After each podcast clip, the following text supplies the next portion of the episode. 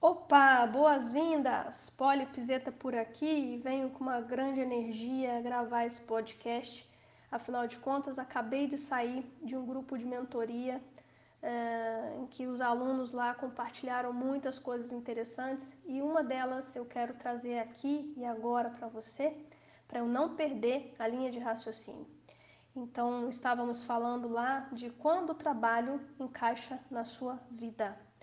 Isso mesmo, nós temos uma ordem natural das coisas. Se nós começarmos a pensar a respeito do trabalho, de como ele surgiu na nossa vida, foi por uma necessidade da manutenção da vida como ela é posta.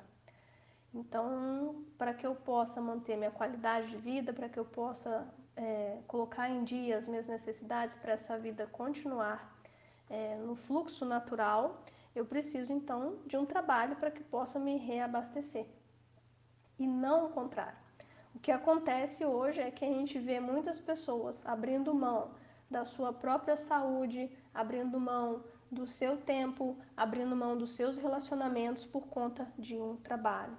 Já vi pessoas no meio onde eu trabalhava é, escolhendo é, ser carreirista ao invés de escolher junto carreira e maternidade.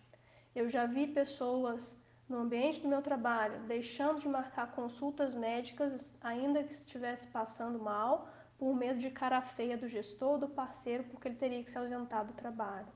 Eu já vi pessoas é, deixando de é, visitar parentes, familiares que moravam longe, por conta de não ter o tempo adequado da viagem no final de semana para ir e voltar e ainda chegar a tempo no trabalho na segunda-feira, por exemplo. Já vi muitas coisas relacionadas a isso em que o trabalho acabou sendo a prioridade e não a necessidade, vamos dizer assim. E aí, nesse momento, é, é, muito triste, mas o que acontece é que você tem um trabalho a sua vida tem que encaixar nesse trabalho. Sendo que a ordem natural, mais uma vez, né, reforçando, é você tem vida, você tem cinco áreas da sua vida a cuidar, que é a sua vida pessoal, a sua vida profissional, as suas finanças, os seus relacionamentos, a sua espiritualidade. Então, você tem essa vida, tem essas cinco áreas para cuidar e o seu trabalho deveria encaixar nessa vida. Essa é a ordem natural, é isso que deve acontecer. Onde foi então que nós nos perdemos, Polly? Eu tenho aqui para mim que aconteceu algo na era industrial, e de novo, né? A era industrial, o Fordismo. E tá tudo bem com isso, não tem nada de errado com isso. Nós precisamos prestar honra a esta era que nos ensinou muitas coisas. Só que quando a gente continua vivendo uma era que já passou, gera em nós sofrimento. Eu quero explicar aqui que na era industrial, é, para que as pessoas pudessem ser remuneradas pelo seu salário, elas acabaram sendo comparadas a equipamentos e máquinas. Repare que quando você tem uma empresa e você quer comprar um equipamento, aquele equipamento que produz mais, aquele equipamento que consegue entregar durante mais tempo produtos a você para que você possa ter o seu resultado, esse equipamento ele é mais caro. Então havia-se uma dúvida muito grande. Tá bom, a gente vai colocar as pessoas para trabalhar aqui, mas como que vai funcionar isso? A gente precisa padronizar, porque é uma característica muito grande da era industrial, lado da era do Fordismo, da padronização. A gente vai contratar a pessoa, ela vai entrar que hora, vai sair que hora, vai trabalhar quantos dias da semana, é, e como é que vai ser esse pagamento desse salário? Vai ser por produtividade? Vai ser como? Quanto mais ela produzir, mais ela vai receber. Quanto mais ela tiver produção, mais produtiva ela estiver durante o ano, maior vai ser o aumento salarial dela no ajuste anual do salário. Então precisou padronizar essas coisas para que as pessoas então pudessem ter o retorno esperado, que é o chamado salário. E por conta disso, a gente se perdeu né? A gente quer sempre trabalhar mais, a gente sempre quer agradar mais o chefe, a gente sempre quer fazer o trabalho em primeira instância, senão a gente perde esse trabalho, como é que eu vou conseguir outro? Será que eu vou conseguir ser produtivo tão igual eu sou nesse trabalho em outra empresa fazendo o que eu faço? Então gera-se um medo muito grande e o trabalho começa a ser então algo muito valioso, muito precioso para essa pessoa. E se eu não der conta? E se a minha qualidade de vida cair? E se? E se? E se? E a pergunta é: será que sua qualidade de vida já não está prejudicada? Você vivendo num trabalho em que você tem todas essas condições a cumprir, todas essas, essas coisas que, que passam aí por você, uma tremenda pressão? Uma reflexão.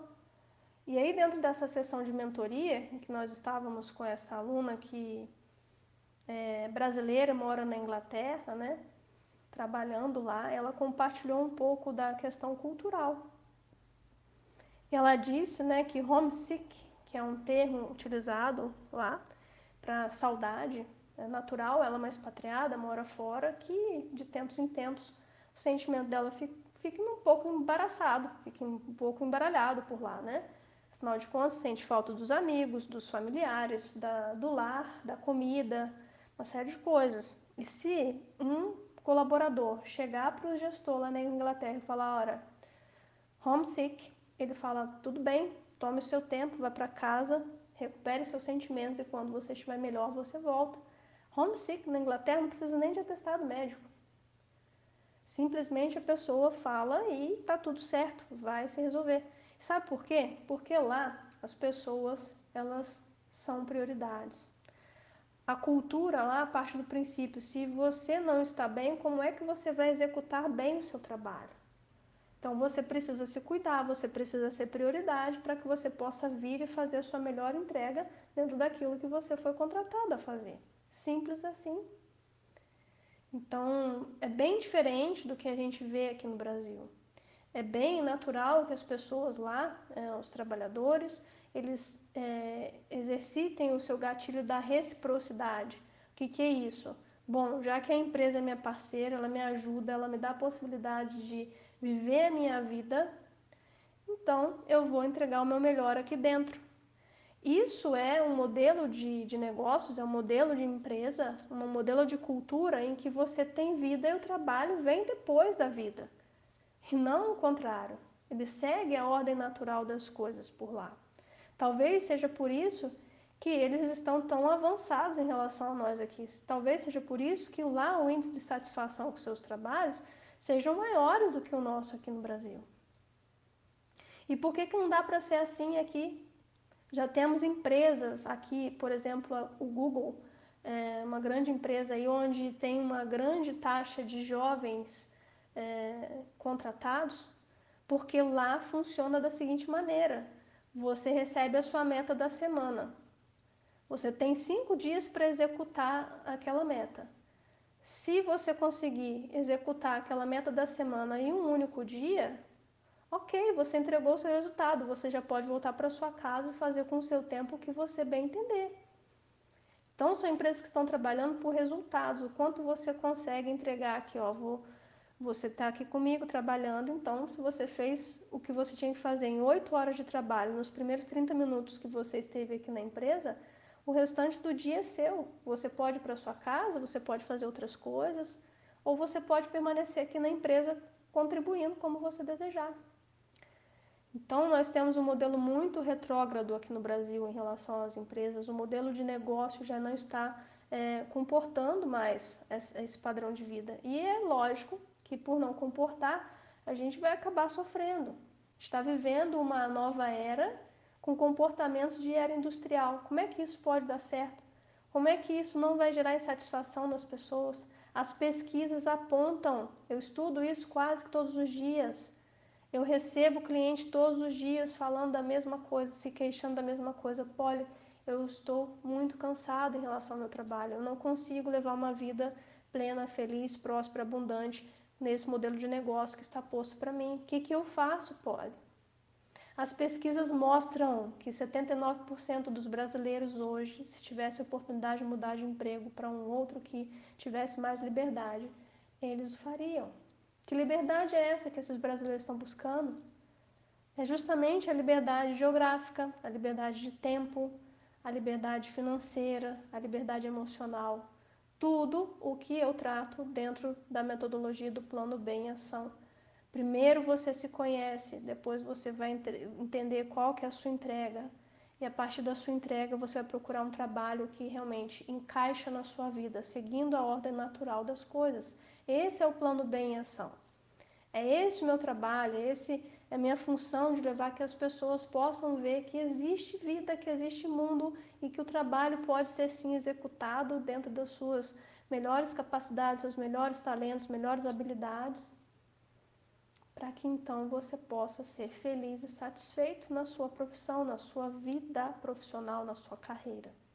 E isso tem sido a minha missão, isso tem sido o meu propósito de realmente levar às pessoas o conhecimento de que essa nova vida é possível. Nós estamos vivendo numa nova era em que nos permite ter uma vida em que o trabalho encaixa nesta vida então eu vou ficando por aqui hoje e eu não podia deixar de gravar esse podcast aproveitando essa energia, aproveitando estas sacadas que eu tive e que me fizeram muito feliz e vir aqui compartilhar. Eu tenho certeza que isso vai ajudar você e vai ajudar muitas pessoas à sua volta. Pense sobre isso. O seu trabalho precisa encaixar na sua vida, num perfeito alinhamento da ordem natural das coisas.